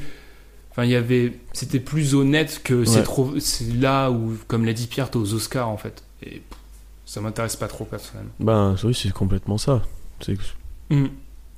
Rien que le tapis rouge, etc. Ah, c'est c'est trop. Mais c'est trop, en fait. C'est que déjà, en fait, déjà que la NBA, c'est beaucoup du paraître. Les trophées, c'était un, petit truc où, en fait, t'avais l'impression que les gens étaient vrais, en fait. Et là, c'est complètement du toc maintenant. Enfin, sérieux. euh, Rendez-nous les gymnases pourris avec des des chaises en bois et sortez les Migos et Nicki Minaj, sérieusement, s'il vous plaît. J'en peux plus, moi. Merci beaucoup. Sur ce, on a fini nos quatre premiers dossiers et on se retrouve juste après la pause. Là, Tom va rentrer en scène. Là, on parle de sérieux, on parle de cibier, ça rigole plus. On se retrouve juste après la pause. Beat up my chest a gorilla. The diamonds is different, no Philip. I'm working on getting a richer. I'm Picasso, I'm painting the picture. I'm too official, I don't need a whistle. I been in the pickle, then came out with wisdom. I stand on the stage and it's making me tickle. Showing her nipples, it's cold as a blizzard. I told y'all niggas that I am no wizard. I can put pulse on the pole when I feel it. It's a murder, so tell me who did it. Bow. What you talking about, Willis? Deuxième partie de nos réformes avec Tom qui va enfin, pour ta fanbase, c'est parfait. C'est le va moment, c'est le moment. Fanbase. C'est le moment. Quoi. Tom, tu peux nous parler de ta première idée de réforme. Alors moi, je voudrais parler un peu de la, la restricted free agency, en gros euh, les free agents restreints, pour expliquer un peu le concept. euh, Il y a plusieurs, euh, il y a plusieurs façons d'être agent libre. Soit on est agent libre non restreint, soit on est agent libre restreint. Et en fait, le fait d'être agent libre restreint donne en fait la possibilité à l'équipe de pouvoir matcher toutes les offres, toutes les offres peuvent être faites à, à, l'agent libre. Alors, le souci que ça me pose, c'est qu'en fait, parfois certains euh, agents libres restreints arrivent sur le marché très tard. On va prendre, par exemple, on va prendre le cas de, de, joueurs qui sont par exemple des joueurs qui, qui touchent euh, qui arrivent qui arrivent pas forcément par la grande porte NBA qui arrivent assez âgés. Je vais prendre par exemple l'exemple de, de Michael Green. Donc c'est un, joueur qui est arrivé euh, tard dans la ligue qui est passé par la D-League qui est passé euh, par la France par San Antonio qui a été récupéré par Memphis et qui a commencé à, à avoir une petite valeur intéressante. Sauf qu'en fait il est arrivé il a touché que le minimum dans toute sa carrière et il est arrivé sur le marché des agents libres restreints un moment où il n'y avait pas d'argent sur le marché et un moment où toutes les équipes qui pouvaient proposer quelque chose pour le récupérer ne pouvaient pas proposer assez pour que Memphis puisse euh, ne pas matcher. Et le truc avec la restricted free agency, c'est que les joueurs sont rarement payés euh, à leur prix. C'est soit ils sont payés plus cher pour le, pour se faire arracher à, à l'équipe qui détient les droits, ou soit ils sont payés en dessous du marché s'il y a personne pour faire levier. On va prendre deux exemples totalement contraires. On va prendre peut-être l'exemple de Clint Capella qui a, selon moi, reçu euh, une offre qui est en dessous de sa valeur réelle. Enfin, pour moi, c'est quelqu'un qui aurait pu mériter beaucoup plus que ça. Et on va prendre le cas de Tim Hardaway qui a reçu une offre qui pour moi est largement au-dessus de sa valeur pour euh, retourner au Knicks. Il n'y a, pas que pour toi, je te rassure. c'est pas vrai pour tout le monde. Et euh, bah du coup, moi je trouve que en fait la restricted free ou même on peut prendre même le, le, on peut même prendre autoporteur top 15 shooter qui euh, qui est le joueur le plus le mieux payé de Washington qui était le joueur le mieux payé de Washington la saison dernière. En fait, le truc avec la restricted free agency, c'est que en gros, il y a euh, il y a quelque chose qu'on appelle le, le, moratoire, dit le moratorium, qui euh, empêche en fait aux joueurs de, de, de signer des contrats après euh, enfin tu peux pas signer enfin certes tu peux avoir un, un, un, accord sur un contrat avec une équipe mais tu peux pas réellement signer. Tu peux signer qu'à partir du 6 avec la restricted free agency le décompte pour que l'équipe qui détient les droits puisse matcher un contrat commence euh, deux jours, enfin deux jours après. Donc du coup, quand tu proposes un contrat aux joueurs, si par exemple tu veux proposer, euh, un contrat à Clint Capella, par exemple, au 1er juillet, tu peux te mettre d'accord avec lui, sauf que en gros ton ton cap space est bloqué, donc tu peux pas l'utiliser. La somme que tu as est bloquée pendant le pendant la période, enfin pendant le moratorium, plus les jours où l'équipe peut matcher. Donc du coup, ça peut bloquer ton cap space pendant 8 à 10 jours. Sauf que arriver sur euh, si par exemple l'équipe décide de matcher, ben ton argent était bloqué et entre temps la free agency ne s'arrête pas et tu rates toutes tes autres cibles. Et euh, je trouve que les joueurs sont pénalisés par ce type euh, de pratique parfois et aussi les équipes. Donc je pense que c'est quelque chose qui, qui pourrait être réformé. Mais tu proposes de la supprimer carrément, la restricted free agency alors, je propose pas de la, je propose pas de la, de la supprimer, mais euh, changer un peu euh, l'histoire euh, du moratoire et le, enfin le blocage du cap space. En gros, si le joueur, si le joueur peut signer au 1er juillet, tu dois matcher, genre, tu dois dire que tu dois matcher, genre le 3 ou le 4. Ce qui, ce qui paraît plus logique. Après, il y aura toujours, il y a toujours ce problème, et c'est dans l'essence de la restricted free agency. C'est pour ça que moi je trouve c'est un peu débile c'est qu'en fait, et c'est pour ça que j'aime pas quand on dit agent libre, même s'il y a le terme restreint. Enfin, déjà de base, c'est un contresens assez exceptionnel le terme d'agent libre restreint. quand on y réfléchit, si t'es vraiment libre, t'es pas restreint. Enfin voilà. Bref, tu vois, la période d'ajustement où pendant laquelle l'équipe s'ajuste, en fait, c'est pour ça que j'aime pas la restricted free agency, parce que pour moi, en fait, ça donne un pouvoir assez énorme aux équipes, en fait. Et le joueur, il est, le joueur a contrôle un peu sa destinée, mais il a un contrôle assez limité parce que enfin vu qu'il y a l'idée de l'alignement euh, ça passe pas. C'est pour ça moi j'ai toujours moi j'ai toujours milité pour ce qu'en en fait en gros les équipes avant la free agency placent un espèce de prix. Disons euh, par exemple joueur X euh, je suis la franchise je suis prêt à lui donner 4 ans 80 millions. Il entre avec ça et si une équipe lui donne plus il peut aller dans cette équipe là En fait, lui donner une garantie. Pour pas qu'il y ait de perdant. Puisqu'en fait, là, la, la, la restrictive free agency, en gros, c'est vraiment euh, un jeu d'enchères. C'est-à-dire que Mhm. si, si une équipe euh, t'aime plus que l'équipe euh, où tu es, tu as des chances d'être payé. Si personne ne t'aime autant, ou si euh, ils savent que faire une offre euh, ne servira à rien, enfin, on regarde le cas de Rodney Hood. Il y a des équipes qui pourraient être euh, intéressées par Rodney Hood, malgré ses playoffs décevants, enfin, tenter euh, quelque chose à l'upside. Mais Mhm. Elles savent que les, enfin, il y a aucune équipe qui peut proposer quelque chose que les Cavs ne, peut- ne pourront pas matcher. Donc pourquoi proposer si tu sais que ça n'aboutira à rien, à part faire une fleur aux joueurs? C'est ça, oui. Mais c'est un jeu, c'est même plus qu'un jeu d'enchères. Pour moi, c'est un jeu de poker menteur, en fait. Le- la restricted free agency. C'est ça, en- mon gros problème avec ça. Et comme tu l'as dit, le fait que les joueurs sont jamais payés à leur juste valeur. Alors, quand tu es agent libre euh, total, enfin, quand tu es agent libre non restreint, t'es aussi parfois pas payé à ta valeur. Il y a aussi des fois le phénomène de sur, surenchère. Mais c'est totalement ridicule avec la restricted free agency. Et voilà, et puis surtout pour les joueurs qui sont, tu vois, un petit peu plus âgés, qui n'ont pas eu le parcours classique, ça leur enlève des occasions de, comme on dit là-bas, de cash-in. Puisqu'en Mhm. fait, euh, moi j'aurais préféré que par exemple un joueur qui arrive à la restricted free agency euh, sur le marché après 27 ans, ben, qu'il soit juste, enfin après 26 ans, qu'il soit juste euh, agent libre euh, non restreint quoi qui soit euh, un restricted euh, free agent plutôt qui qui soit soumis en fait à, à la restriction que de devoir se battre pour aller chercher un contrat au lieu que sa valeur soit dictée par le marché.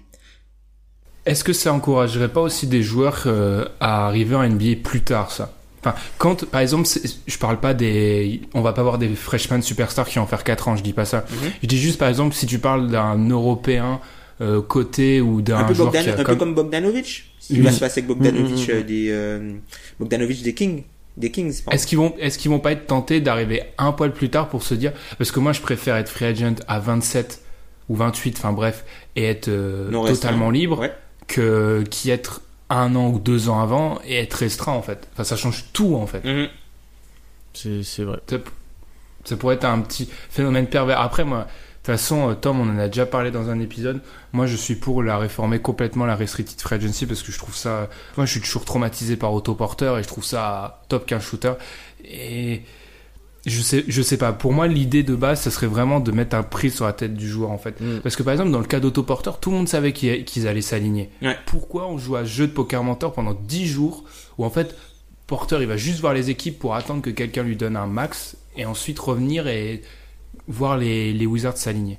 C'est c'est se faire valoir en fait. T'es comme un produit. Genre t'es une voiture. Faut que t'ailles. euh, te- Enfin, c'est bizarre quoi. C'est franchement Mm. bizarre. Faut que t'ailles te coter pour. euh, Non, moi je suis complètement d'accord avec ce que vous avez dit. euh, euh, franchement, c'est le biais là qui profite aux équipes souvent d'ailleurs où. euh, Honnêtement, ça profite rarement aux joueurs, j'ai l'impression. Donc, et je trouve ça assez. Tim Hardaway n'est pas d'accord. Lui, il a profité par euh, les conneries des franchises, mais pour le reste, tu vois, je, je suis- Des Knicks, des Knicks, pardon, parce que Oui, c'est vrai, il y a que les autres reporté, pas. Oui, oui, c'est vrai, c'est vrai. Personne voulait lui donner autant. Il n'y a plus de franchise en fait. Mais ouais, en fait, le fait qu'encore une fois les joueurs soient un peu biaisés dans ce processus-là, alors que bah, c'est quand même leur carrière et c'est quand même un choix important pour eux, quoi. Comme tu l'as dit, il y a certains, certains joueurs qui toucheront peut-être jamais de l'ar- l'argent si. Enfin, tu vois, donc. euh, ouais, moi je suis complètement pour les réformes que vous, avez- que, que vous avez proposées, du moins. Et puis aussi, tu vois, ça, ça, ça aussi, ça dépend du marché. Après, peut-être que moi, je suis biaisé en fait par ce qui s'est passé récemment, puisque le c'était c'était un marché très dur pour les agents libres restreints cette année, et voire même l'année dernière. Mais peut- peut-être qu'à partir du moment où l'argent recoulera à flot, il y aura encore des joueurs comme autoporteurs qui vont bien s'en sortir sur ça. Le problème, c'est que quand tu es agent libre restreint, de base, ta situation fait qu'on te signera après, en fait. C'est pas logique Voilà, de te ça. signer Voilà, dès le début. Ça, c'est ça, c'est- ça, c'est sauf si tu prolonges dans ton équipe. Hmm. Autrement, c'est pas logique. En fait, quoi qu'il arrive, ton, ta situation fait que tu as un second choix, en fait. Et tu prends les la miettes. nature. Mm, mm, mm. Hmm. C'est ça. Parce qu'en fait, ils sont soumis un peu à prendre les miettes, c'est-à-dire que au moment où ils peuvent être signés, c'est-à-dire, euh, enfin, où ils peuvent recevoir des offres, c'est-à-dire après le 6 juillet, ben, tu t'adresses qu'aux équipes qui n'ont pas conclu de deal ou qui ont encore euh, de la marge. Et ces, ces dernières années, il y en a eu très peu. Mm. Et de base, enfin même dans les années normales, disons, il y en a pas 50, hein, Mm. parce que ça va vite, vite, vite le marché des free agents. hein. Il suffit de voir les, les notifications, notifications de mots. Je rigole, mais hein, dans les deux premiers jours, il y a une quantité de, de contrats qui sont négociés en fait. Donc euh, arriver de 6, c'est pas t'es pas gagnant. Tu prends les West. Hmm, tout simplement. On va enchaîner Tom. Enfin non, je dis Tom, mais c'est moi. Et je sais que là, il va y avoir un petit, un petit débat. Alors moi, je milite pour le retour de l'amnesty clause. Alors, c'est un point ciblé, mais c'était dans le dernier, l'avant-dernier ciblé. Enfin, pas celui actuel, celui d'avant, tout simplement. En fait, l'amnesty clause, c'était quoi? Peut-être que certains qui connaissent la depuis quelques années en ont, en ont entendu parler. L'idée, c'est tout simplement une coupe, mais une coupe spéciale, c'est-à-dire qu'en fait, on coupe le joueur et il compte plus dans le salary cap. Alors qu'à l'heure actuelle, quand tu coupes le joueur, tu peux, as des mécanismes comme le stretch, c'est-à-dire euh, son contrat, l'étendre dans le temps pour que chaque, pour que l'année 1 en général, il, te plombe moins le salary cap. Mais moi, j'aimerais vraiment ce retour de l'amnesty clause pour en fait l'idée de base. Et là encore, comme Tom l'a dit, je suis peut-être influencé par ce qui s'est passé dernièrement. C'est pour un peu aérer le marché en fait. Je pars du principe qu'on aurait eu l'amnesty clause, on n'aurait jamais eu les deux derniers étés en fait, parce que les équipes auraient pu couper des joueurs et se les enlever du salary cap. Je précise que dans ce cas-là, le joueur, enfin son contrat, il est gagné. hein. Il va quand même toucher son argent, c'est juste que ça comptera pas dans le salary cap. Et qu'en fait, c'est je pense, c'est dans l'intérêt de la plupart des acteurs. Après, je précise, je veux pas que ce soit, c'est pas quelque chose qui est utilisable tous les ans. Dans le dernier CBA, c'était pour la longueur du CBA. Moi, je vois bien quelque chose qui se rapproche de ça, peut-être 7, 8 ans. Enfin, c'est pas quelque chose que tu peux utiliser tous les 2, 3 ans. Ça deviendrait n'importe quoi autrement. Mais je trouve ça assez intéressant et il faut mettre des mécanismes quand même pour, euh, pas que ça devienne n'importe quoi. Comme par exemple, euh, pour moi, tu pourrais pas couper le joueur, euh, mettre une amnesty clause dans un contrat que tu as signé il y a moins de 2 ans, en fait, pour éviter qu'on coupe un joueur au bout d'un an et que ça, devienne n'importe quoi. Mais moi, je trouve vraiment que c'est dans l'intérêt de pas mal de monde le retour de l'amnesty clause. Moi, je suis assez d'accord avec toi. Après, comme tu l'as dit, ça serait dans la limite de, de, enfin, que ça soit pas n'importe quoi. En fait, je pense que c'était pour ça que ça avait disparu. C'est parce que les franchises en abusaient. Euh, mais dans une limite de temps, ouais, 7-8 ans ou je sais pas. Je trouve ça, je trouve ça plutôt correct et ça permettrait à certains contrats complètement pourris de, tu vois, de, de, de s'enlever du salary cap et de permettre à la franchise de bouger. On y en a pas mal ces derniers temps, notamment à- après 2-3 étés là. Il en reste pas mal et ce sera intéressant que c'est ouais, que tu puisses juste les supprimer en fait et que tu puisses bouger ce qui est comme l'a dit Tom le marché est bouché donc ça te permettrait de, ouais, de l'aérer comme tu as dit donc je suis assez d'accord avec ça ici aussi Je sais que Tom, tu es pas d'accord. Alors moi je suis pas trop d'accord en fait puisque en gros c'est il faut que euh, moi je trouve que c'est normal que quand tu fais une erreur que tu puisses en assumer les conséquences et subir le contre-coup de l'erreur. L'amnesty clause comme enfin les Américains utilisent ce terme c'est euh, get out of jail free cards. En gros, t'as fait une erreur, on oublie voilà et tu peux recommencer à faire la même chose. Quand t'as quand tu je pense que ça, ça, ça force en fait aux, les, les, les GM à faire plus attention et aussi ça permet, ça permet aussi de faire la différence entre les équipes qui sont les mieux gérées et les équipes qui sont moins bien gérées. Comme ça, tu peux profiter d'une faiblesse d'une organisation ou tu peux profiter d'une, euh, enfin, du fait que des, qu'un GM ne soit pas futé pour toi prospérer de ton côté. Parce que si par exemple on avait l'amnesty clause, ils en seraient où les Nets? Tu vois là maintenant il y a pas mal de bruit sur que voilà les Nets euh, enfin ils sont sortis de de de, de ce qui s'est passé avec Boston, ils auront du cap space pour la saison prochaine et là ils ont des, des jeunes talents à développer. Si les équipes avaient pu euh, amnistier tous les joueurs, ils auraient pas récupéré D'Angelo Russell, ils auraient pas récupéré euh, Jared Allen, enfin ils auraient pas il y a, plein de choses qu'ils auraient pas pu récupérer, ils seraient encore ils seraient encore en fait dans, dans en train de végéter et ils auraient pas pu trouver de moyen d'acquérir du talent en fait. Donc je me dis que dans un certain sens, la stretch provision c'est déjà quand même assez c'est bien en fait puisque c'est punitif mais en même temps ça offre quand même de la flexibilité pour faire des choses. Plutôt que l'amnesty où voilà euh, t'am- t'amnesties le joueur, c'est fini, certes tu le paies encore mais tu peux tu peux tu peux tu peux reproposer l'été prochain ou ou deux étés euh, suivants euh, un contrat pourri un joueur qui le vaut pas. Je comprends. Après, comme on en a parlé en off, et en fait, je pense que ça renvoie à nos visions de la NBA qui sont, et c'est pour ça qu'on est souvent pas d'accord, c'est qu'en fait, elles sont totalement différentes. Moi, quand je vois ça, je pense à, en fait, l'idée de l'amnistie clause, c'est pas tellement pour les équipes, c'est pour les joueurs en fait. Parce que je pars du principe que si tu as la possibilité de, de couper ces mauvais contrats et de l'enlever de la table, ça donne plus de place pour ceux qui méritent en fait. On parlait de Clint Capella, Mhm. il y aurait eu la- l'amnistie clause, il y aurait eu beaucoup plus d'équipes qui auraient potentiellement pu s'attacher à ces services. Prenons l'exemple d'une équipe comme Phoenix. S'ils draftent pas, bon là on est complètement dans un univers parallèle, mais ils draftent pas DeAndre Ayton, ils ont la possibilité de couper le contrat de Tyson Chandler, ils, ils seraient allés après Clint Capella en fait. Et dans pour Capella le joueur c'est beaucoup plus intéressant en fait parce que contractuellement il aurait eu quelque chose de beaucoup beaucoup mieux en fait et qui renvoie à son vrai talent et pas le contrat qu'il a eu hein, Mm, tout simplement. mm, mm. Après, je comprends que le problème, c'est que oui, enfin, du coup, tu peux signer un contrat pourri et tu sais que deux ans après, tu peux t'en sortir. Après, le fait est que si tu limites ça à tous les 7-8 ans, c'est pas pour ça, je pense que tu vas quand même. Tu peux peut-être être tenté de prendre un petit risque, mais tu en- t'en as pas, t'as pas, euh, t'as qu'une cartouche, t'en as pas tous les ans en Ouais. fait. Donc c'est- ça va pas non plus les amener à, ils seront pas totalement libérés. Et puis en 7-8 ans, c'est assez énorme. Ouais. Ça peut t'arriver de signer deux mauvais contrats. hein. Oui, c'est sûr. Mm, mm, mm. C'est sûr. Parce que, enfin, regardant une équipe comme qui est enfin, un exemple parfait d'une équipe locale actuellement, c'est c'est Portland. Portland, ils coupent qui? Ils coupent Evan Turner. Ils en ont encore des mauvais. Hein. Enfin, si on part du principe qu'ils ont ils ont pas transféré. Enfin, si on les prend après 2016, avant qu'ils transfèrent à Allen Crabbe, etc. Ils en avaient deux trois bien pourris en fait. Donc ils en utilisent peut-être une amnesty clause sur un contrat, mais il y en a encore d'autres en fait à, à digérer. Mm, mm. Mais je, mais je comprends le vrai problème, c'est que oui, euh, en fait, tout le monde peut s'en sortir. Après, tu peux faire n'importe quoi et t'en sortir quand même. C'est un problème, je comprends. Puisqu'en fait, tu, tu donnes une chance, entre guillemets, aux, aux organisations qui sont mal gérées. Et, enfin, il, et du coup, les organisations qui sont bien gérées, elles peuvent pas, elles peuvent pas profiter d'un avantage euh, dont elles auraient pu bénéficier. Parce que, regarde, on prend l'exemple des Knicks. Et on salue euh, Tom du French Knicks podcast qui doit nous écouter et qui là doit va péter un câble quand on va dire que les Knicks sont mal gérés. Mais prends les Knicks. Prends les 7-8 dernières années. Ils coupent qui? Parce que s'ils coupent Noah, je suis désolé, ils ont encore.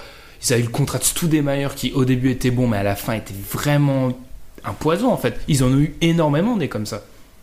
Donc en fait, oui, ils vont s'en sortir d'une erreur, mais je pars du principe que quand tu es une mauvaise organisation, sur 7-8 ans, t'en fais pas qu'une en fait. T'en fais plusieurs. C'est pour ça que t'es mauvais en fait. Et même les bonnes en font une, mais les bonnes pourront s'en sortir de leur erreur, pas les autres. Oui, mais ils avaient stretché Billups. C'est Billups qu'ils avaient stretché les Knicks.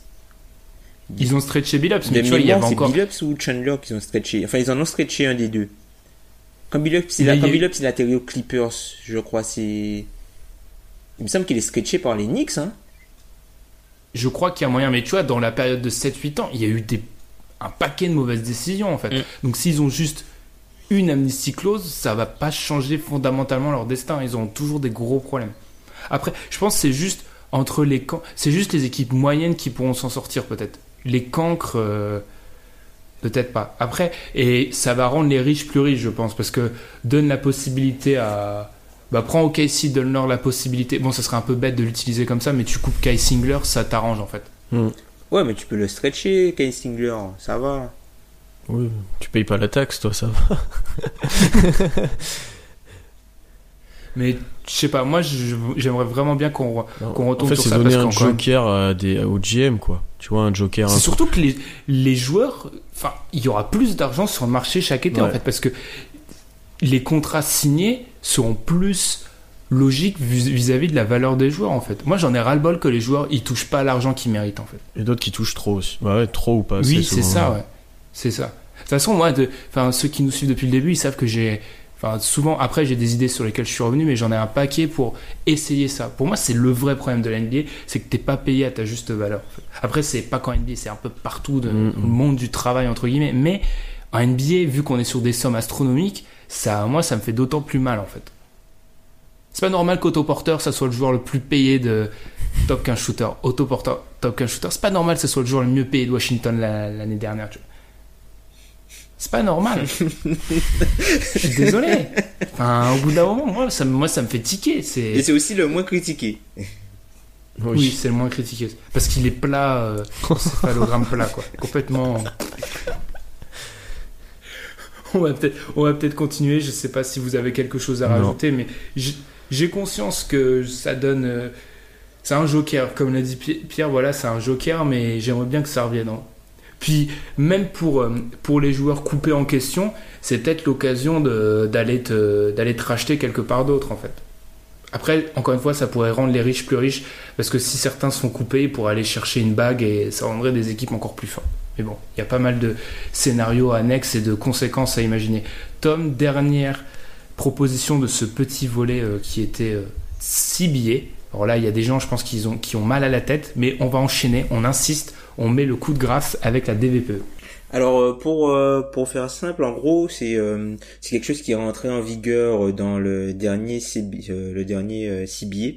Euh, D'ailleurs, vous pouvez retrouver euh, tout ce qui se passe sur le CBA sur euh, le site CBA FAQ, qui est un site créé par Larry Kuhn, qui est un des, gourous du CBA et du coup qui a créé vraiment un guide pour comprendre le CBA et son fonctionnement.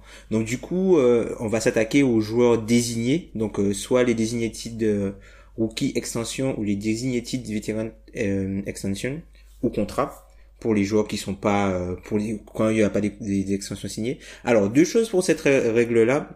Alors ce sont des règles, ce sont des pour euh, arriver à, sur ces contrats-là. Donc je, je vais commencer par euh, les designated exception et contract. Donc en gros, ce sont des, il y a des, des critères d'éligibilité pour euh, pouvoir euh, percevoir, euh, pour pouvoir acquérir ce statut. Donc les joueurs qui aujourd'hui ont pu signer euh, ce type de contrat. Alors aujourd'hui dans la ligue, on a John Wall, on a euh, Russell Westbrook, on a James Harden, on a Anthony Davis, même si ça n'existait pas, et Curry, lui, il a signé le contrat, puisqu'en gros, les autres, c'était des, ce sont des extensions, sauf que Curry, lui, il est arrivé euh, avec un petit peu plus de, de 7 ans d'expérience, et par rapport à son statut et ce qu'il avait fait, et, euh, et le fait qu'il remplisse les critères d'éligibilité, pardon, j'ai du mal comme Ben avec ce mot, il a pu prétendre à une première année de son contrat max qui commence à, sur la base de 35% du salary cap, c'est-à-dire le pourcentage du salary cap réservé aux joueurs qui ont plus de 10 ans d'expérience. Bon, je- j'espère avoir, euh, j'espère avoir été, euh, N'avoir perdu personne. n'avons perdu personne sur, sur cette explication-là. Donc en fait, il y a, plusieurs critères euh, d'éligibilité. Donc il faut avoir au minimum 7 ou 8 ans d'expérience pour pouvoir être éligible euh, à ce type de contrat. Il faut avoir, euh, il faut être dans, dans, dans l'équipe qui nous a drafté ou avoir signé son extension avec l'équipe dans laquelle on est encore aujourd'hui. Donc euh, on peut faire le, le parallèle pour un joueur comme James Harden par exemple, qui certes a été drafté par le Thunder, mais qui a été transféré puis prolongé et puis signé son extension rookie euh, avec les Rockets. Donc lui, il est éligible et il faut aussi euh, remplir certains critères de performance, notamment la présence dans des All NBA teams, d'avoir été euh, élu MVP euh, deux sur trois des, des trois dernières années ou l'année en cours, ou aussi euh, sur le titre de, de euh, joueur défensif de l'année, d'avoir eu le trophée sur deux des trois dernières années ou la dernière année. Donc du coup, moi c'est quelque chose que je trouve très intéressant, mais je trouve que je trouve ça injuste en fait que si un joueur est transféré, qu'il puisse plus être éligible puisque il n'a pas en fait la main sur le fait qu'il soit transféré ou pas. Donc lui retirer le fruit de quelque chose qu'il aurait pu avoir sous enfin par rapport à quelque chose dont il n'a pas le contrôle, je trouve que c'est injuste et euh, j'aurais aimé en fait que de ce côté-là que même si le joueur est transféré, qu'il puisse quand même être éligible. On a le cas par exemple pour euh, un joueur comme Jimmy Butler qui euh, qui a été euh, All, NBA euh, il y a deux saisons, qui a été All NBA cette saison. Donc normalement, il devrait être éligible la saison prochaine pour signer. Enfin, normalement, il aurait dû pouvoir signer une designated veteran exception. Le souci, c'est que comme il a changé d'équipe, il est plus éligible. Alors que c'est pas de son fait. Il a rempli son boulot, il a été bon, il a été dans les, les All NBA teams. C'est pas de son fait. Donc ça, je trouve ça un petit peu injuste. Par rapport à ça, on sait que une des peurs à l'heure actuelle des équipes qui les amène des fois à, à transférer les, les joueurs, c'est d'avoir peur de payer en fait. Mhm. Mais si tu transfères ça, est-ce que les équipes vont pas être frileuses pour acquérir les joueurs aussi maintenant? Parce que ce qui peut motiver certaines équipes d'acquérir des, des joueurs de, de cette trempe-là, c'est se dire, de toute façon, ce que l'équipe précédente n'a pas voulu payer, je peux pas lui donner en fait. Donc euh, j'ai- la question se pose même pas. Si la question se pose maintenant et qu'en gros un joueur comme euh, prenons Butler, ce qu'il pouvait espérer aux Bulls, il peut l'espérer aussi aux Timberwolves. Est-ce que les Timberwolves, sachant ça, ils auraient pas été beaucoup plus frileux pour l'acquérir en fait?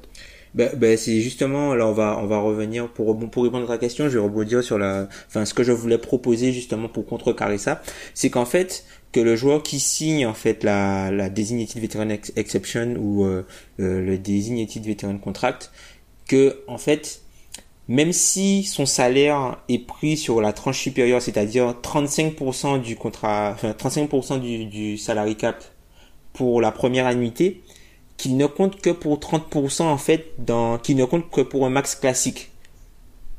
Pour euh, comme ça en fait ça limite ce qu'il y a à côté et euh, ça permet aussi aux, aux équipes de pouvoir construire encore à côté. Puisque quand tu as un joueur qui prend 35% de ton cap avec une augmentation annuelle de 8% chaque année, si le, le, le, le salary cap n'augmente pas de 8% chaque année, ben, au bout d'un moment, son contrat prend énormément, il prend plus que 35% du cap. Mhm. Et du coup, ça peut poser des problèmes de, de construction d'équipe, comme on aura le cas avec euh, probablement avec Washington, et comme on aurait pu avoir le cas avec Russell Westbrook si Paul George était parti et Carmelo Anthony était resté, par exemple. Et là, on- vous le savez pas, mais Pi- Pierre il fait une danse de la victoire. alors. non, nous, nous, nous non plus on le voit pas, mais je le sais, je le sais. Euh, je suis assez d'accord. Après, j'ai peur que je comprends en fait l'idée de. C'est totalement. T'as raison, c'est illogique de les bloquer en fait parce qu'ils ont été transférés en fait. Même si certains ont demandé. à être- Enfin, tu peux pas tracer une ligne, mais certains ont demandé à Mm. être transférés en fait. Donc, un mec comme Kairis, c'est limite logique qu'il y ait plus droit en fait, parce que ici c'est une demande. Après, c'est vrai que tu peux pas non plus faire des exceptions aux exceptions. Enfin, tu peux pas faire trop de règlements parce par que cas, quoi. C'est pas... Ouais, c'est c'est pas possible. Je suis d'accord avec ça. Après, je maintiens, je suis d'accord avec l'idée, mais je maintiens que je pense que les, du coup, on aurait, les superstars deviendraient, alors que maintenant elles sont, euh, on a quand même conscience que si on prend, allez, j'ai pas fait mes calculs, mais dans le top 15 NBA, il y a bien la moitié qui a dû changer d'équipe euh, sur les 2-3 dernières années. Mhm. C'est complètement fou. Je pense qu'il y aurait pas la même liberté si jamais ils avaient conscience que même si ça passe de 35 à 30, si jamais il y avait vraiment cette idée de, Enfin, si vraiment tu devais payer euh, plus le, en fait, le mec en arrivant, je pense qu'il y aurait, une peur en fait qui s'installerait. Moi, je pense qu'il y aurait eu quand même plus de mouvement. hein. Je pense qu'il y aurait eu plus de mouvement puisque les joueurs auraient su que même s'ils se font transférer, ils sont toujours, euh, ils sont toujours. Par exemple, tu vois, un gars comme Oladipo, s'il remplit les critères, il sera pas éligible puisqu'en fait, il a signé son extension euh, avec le Thunder. Même si il est arrivé, même s'il est arrivé, enfin même si son extension a commencé alors qu'il jouait avec euh, Indiana, Indiana. mais c'est pas Mm. Indiana qui l'a, qui signé sur ce contrat-là. Donc lui, il est plus éligible même s'il vient à remplir les critères.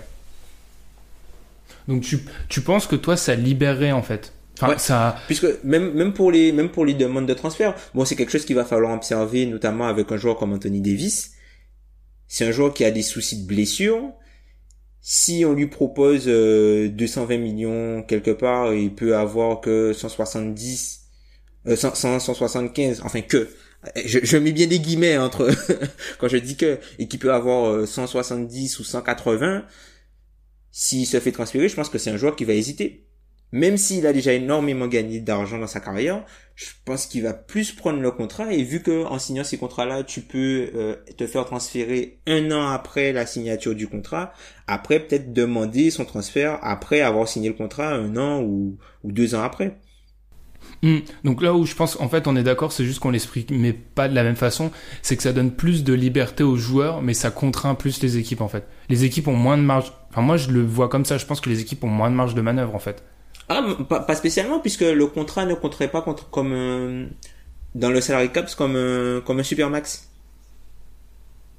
Attends, tu veux pas le faire compter comme un super match C'est-à-dire dans que le le- c'est-à-dire que le joueur il touche le supermax, sauf qu'il est vu dans le salary cap comme un max classique. Par exemple, si un Mais joueur comme si un joueur comme Stephen Curry, là, il touche 35% du cap, son max normal, il est euh, son max normal, ce serait 30% du cap dans la dans sa première année. Du coup, le dans le salary cap des Warriors, il serait à 30% du cap. Le montant serait les 30% du cap, même si lui, il touche 35% du cap. Comme ça, en fait, ça rendrait les équipes moins frileuses de transférer Mais- les joueurs pour ne pas avoir à les payer. ça va pas complètement contre la logique même du salary cap, ça D'en fait, de. Enfin, ça. re- la re- les- le chiffre du salary cap est pas le bon, en fait. Mm, ouais. C'est pour moi, ça va complètement contre la logique même du salary cap, en fait. Parce que c'est comme si. euh, je vais pas parler de bonus, mais. Enfin, il n'y a pas de bonus en NBA de base.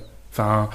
Mais. Enfin, pour moi, ça va contre la logique du salary cap. En fait, je comprends l'idée pour pas pénaliser les équipes, mais si on a un salary cap, c'est pour que l'argent que tu touches soit en fait, c'est pas, je vais pas parler de contrôle, mais en gros, on sache ce que tu touches et qu'en gros, ça soit limité. Si on commence à mettre des montants qui, pas mettre les vrais montants, moi, ça, je trouve que déontologiquement, oui, voilà, ça, pose, euh, enfin, je trouve ça limite en fait.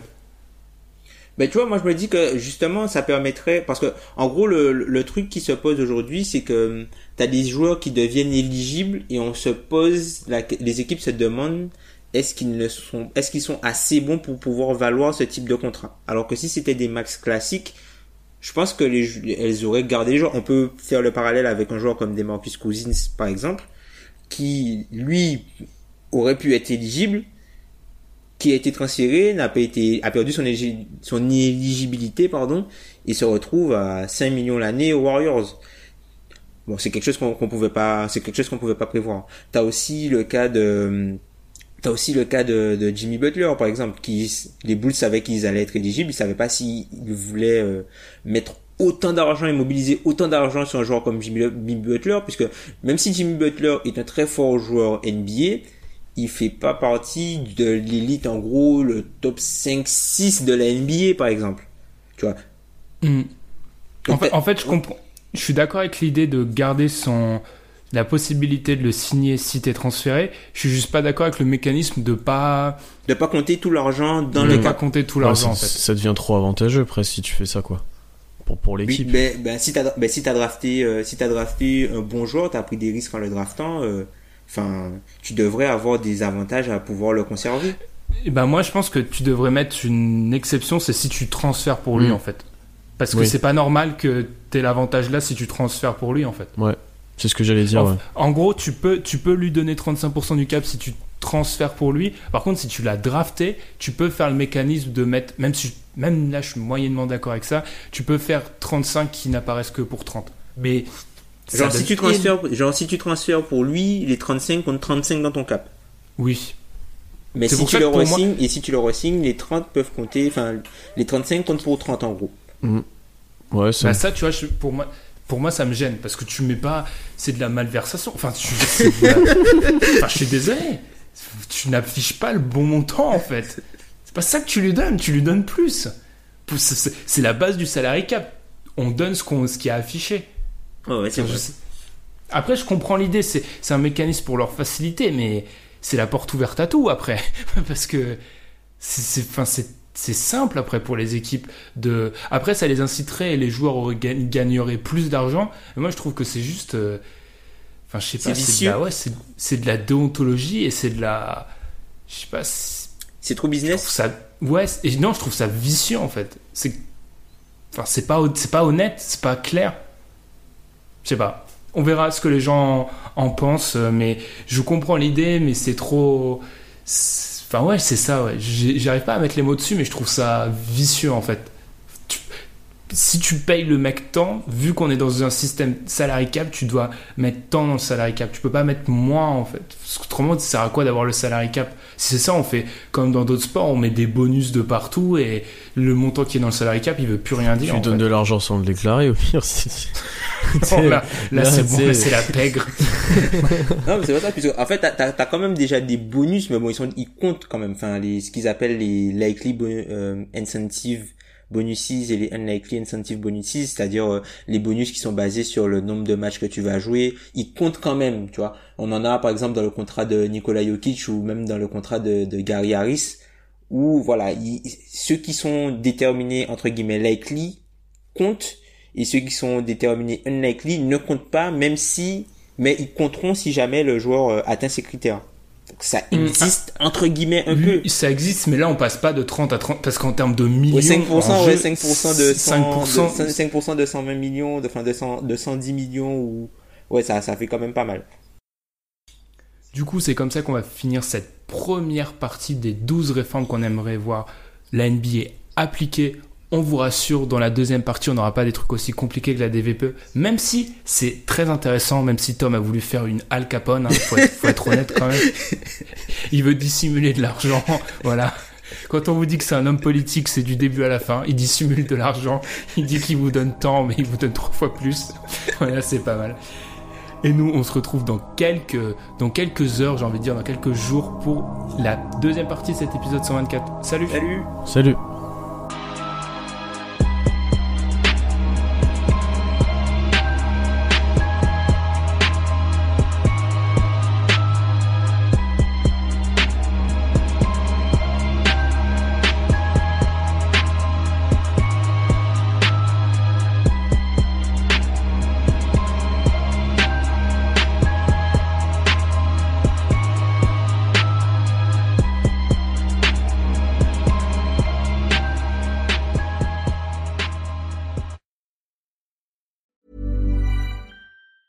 A lot can happen in three years, like a chatbot may be your new best friend. But what won't change? Needing health insurance. United Healthcare Tri Term Medical Plans, underwritten by Golden Rule Insurance Company, offer flexible, budget friendly coverage that lasts nearly three years in some states. Learn more at uh1.com.